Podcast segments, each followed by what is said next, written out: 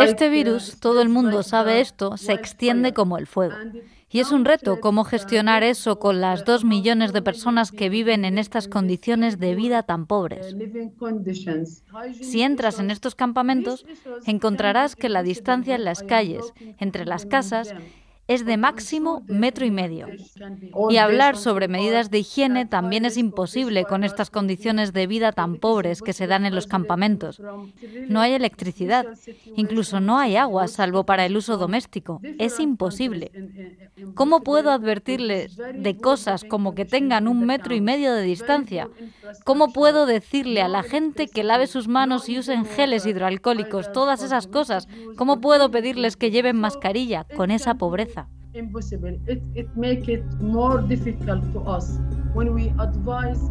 En estos tiempos de pandemia, hay quienes viven confinados, con medidas sanitarias que nos encierran en nuestras casas, el gobierno no nos deja ir a ver a nuestros seres queridos. Esta situación nos ha acercado a todas las personas del planeta. Ahora todos comprendemos lo que sucede en otros países, ya que esta pandemia no conoce fronteras. Pero hay para quienes todo esto del confinamiento, de tener restringido moverse, perder el trabajo o no poder acudir a un centro de salud, no es nada nuevo. En este podcast queremos invitaros a conocer la realidad, el día a día de Palestina. Y para este primer episodio hay muchas dudas que nos surgen. ¿Cómo se vive en plena pandemia cuando tu territorio está encerrado por un muro? ¿Cómo mantener la distancia de seguridad en una de las zonas más pobladas del planeta? Venid con nosotros, que hoy nos vamos a Gaza.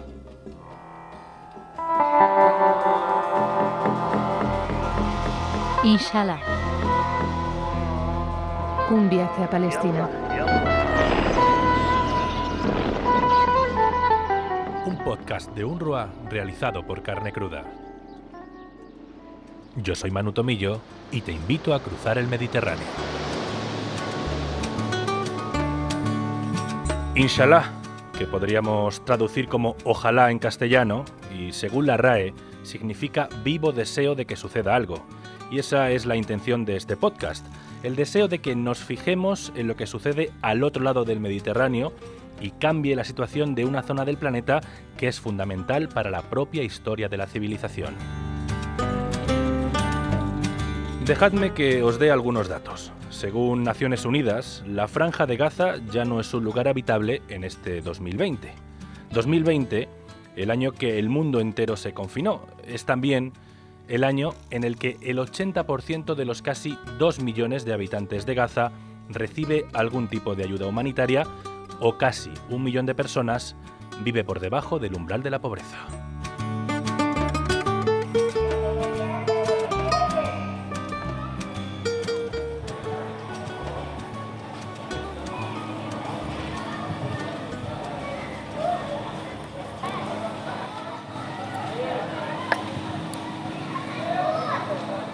Por eso queríamos viajar hasta Gaza, hasta sus calles, en el primer capítulo de este podcast.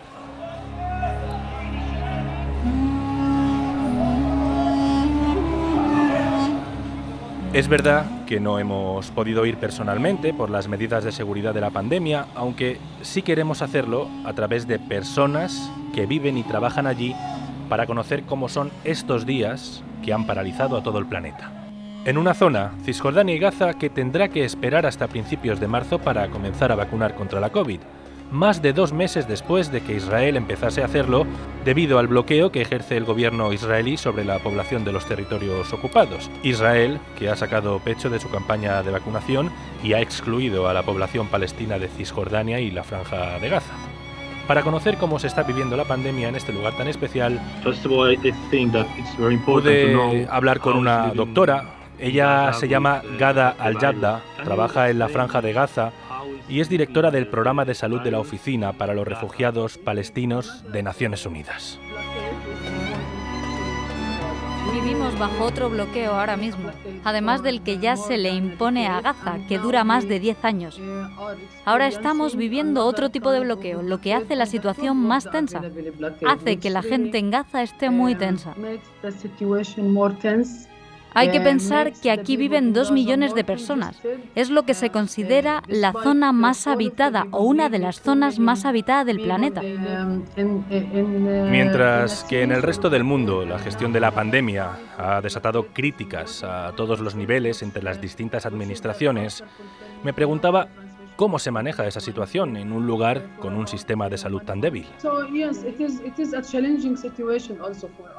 Es un desafío para nosotros porque la distancia social, el metro y medio o dos metros, como recomienda la OMS, es un reto porque los centros de la Agencia de Naciones Unidas para los Refugiados Palestinos reciben miles de pacientes todos los días. Desarrollamos nuestro plan para hacer frente a diferentes fases de la pandemia. Durante la fase 1, durante el confinamiento, desarrollamos lo que llamamos telemedicina y tres líneas de teléfono. Así que los pacientes pueden llamar a sus doctores que están dentro de centros de salud trabajando para atender a las llamadas y darles la consulta por teléfono. Las comparaciones son terribles. En España y otros países de nuestro entorno, aunque las UCIs hayan vivido situaciones límite, se ha conseguido y se consiguió lidiar con la pandemia. En Gaza, la misma enfermedad significa muertes cada día, casi 100. Este virus ha demostrado que ni siquiera los sistemas sanitarios más avanzados del mundo estaban capacitados o han encontrado problemas para luchar contra él. ¿Qué sucede en Gaza cuando estamos hablando sobre un sistema débil y frágil de sanidad pública para luchar contra el virus? Es una situación muy comprometida, muy difícil, que nos pone a los proveedores de salud bajo una situación de presión y tensión. Nos pone ante un desastre, de hecho, para intentar ayudar a toda esta gente vulnerable en Gaza. Ahora que nos pasamos los días viendo las cifras de contagiados, de fallecidos, da pánico pensar qué sucede con una enfermedad así en un lugar como Gaza. El virus está afectando a miles de personas. Ahora mismo hay problemas con los pacientes que no tienen síntomas y que se quedan en sus casas, porque hay problemas para aislarlos en unas casas donde vive tanta gente. Algunos o muchos de los casos tienen síntomas leves o son asintomáticos, lo que significa que hasta ahora eso es bueno y permite al Ministerio de Sanidad poder manejar los casos que tienen síntomas moderados y los más graves. Pero lo malo de esto es que en los casos más complicados, con unas condiciones críticas, las oportunidades que tienen de curarse son muy bajas. Una de las cosas que más se cuenta en estos días es que la COVID satura las urgencias y las consultas y no deja que otros pacientes puedan acudir. En Gaza, donde los enfermos graves necesitan salir para recibir tratamiento, ahora lo tienen el doble de difícil.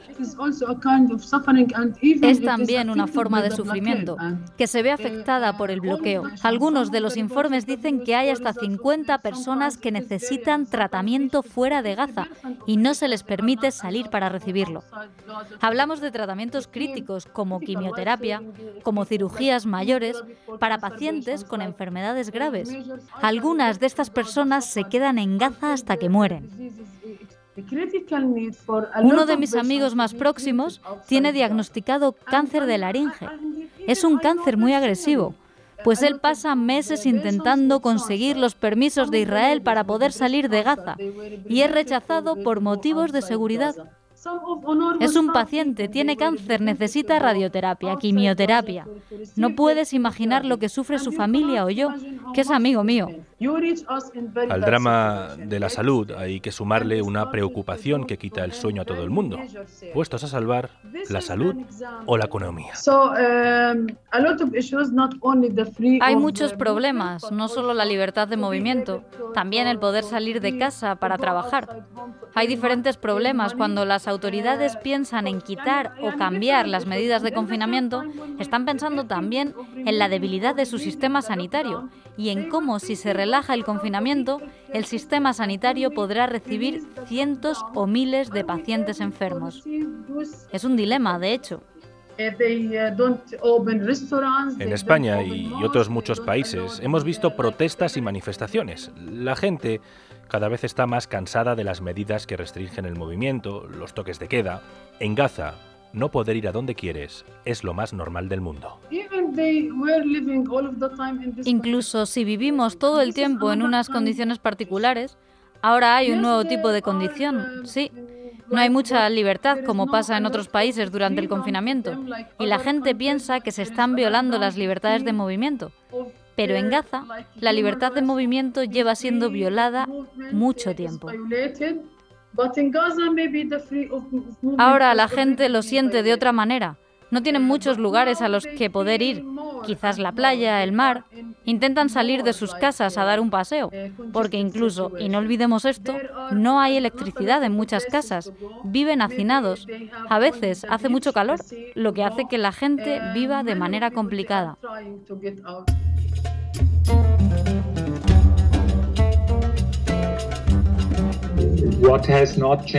Lo que no ha cambiado, lo que ha empeorado, es la sensación de falta de expectativas. Creo que con la reciente normalización entre algunos países de la zona e Israel, la sensación es que los palestinos han sido olvidados, incluida Gaza.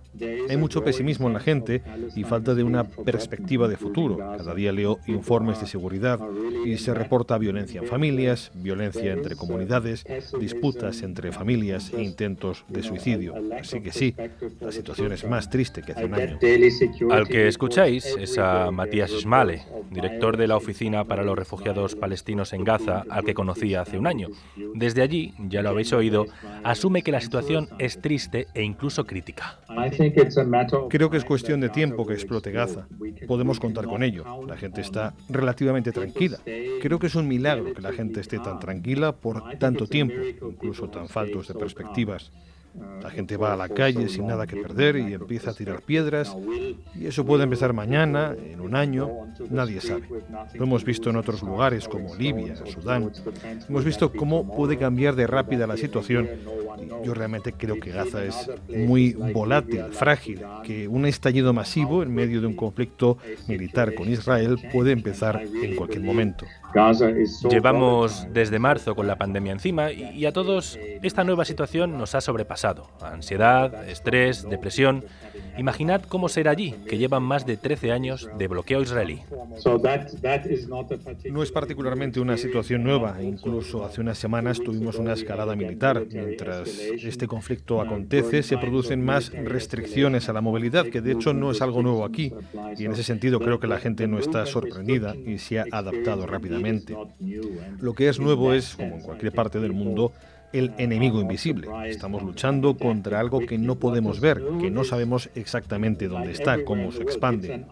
Así que eso creo que está aumentando los niveles de ansiedad, que ya estaban ahí tras 13 años de bloqueo, tras las marchas del retorno y todo eso. El trauma psicológico, la incertidumbre sobre el futuro ya era muy fuerte en Gaza y, por supuesto, la pandemia lo ha aumentado.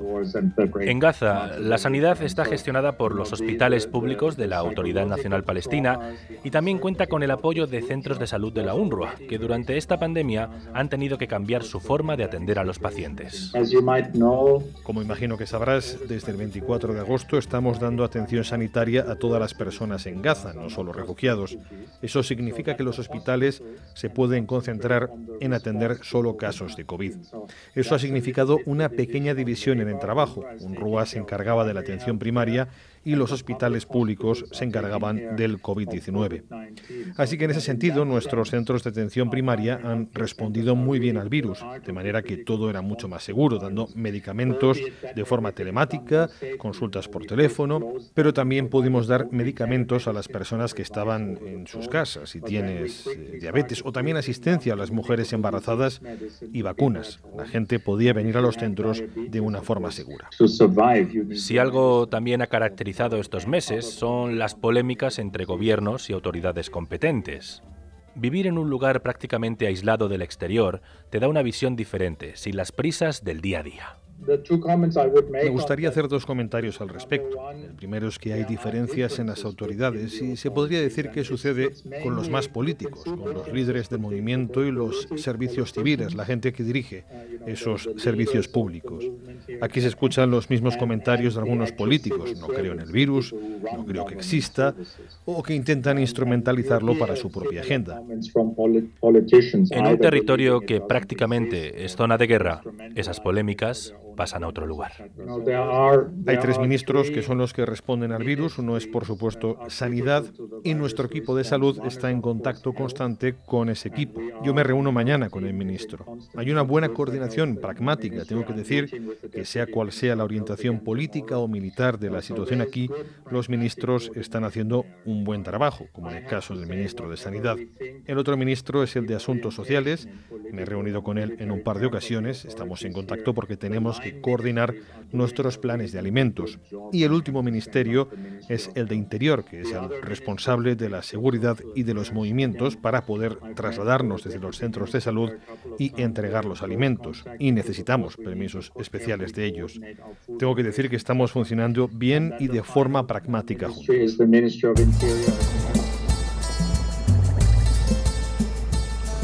La doctora Al-Jabda me recordaba algo todo el tiempo, que en Gaza se vive bajo dos cierres, el político y el sanitario.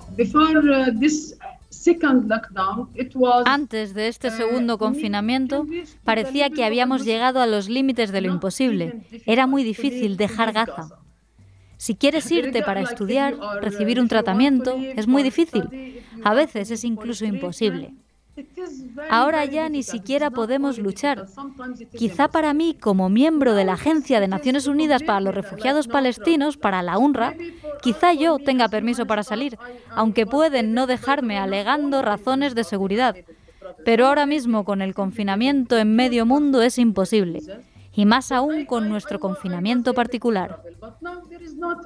Vivir así, bajo cuarentenas y toques de queda, es algo que esperemos que el año que viene ya no tengamos que volver a sufrir. ¿Quién sabe lo que sucederá allí? Sabes, hace unos meses, cuando el virus llegó a la región, incluida Gaza y sus áreas en cuarentena, podías escuchar a muchos medios de comunicación, activistas y demás decir que dábamos la bienvenida al mundo en cuarentena y con restricciones de movimiento, porque esa es la experiencia normal en Gaza. El 90% no ha salido nunca de esta pequeña parte de tierra y ellos conocen muy bien qué significa no tener permitido moverse.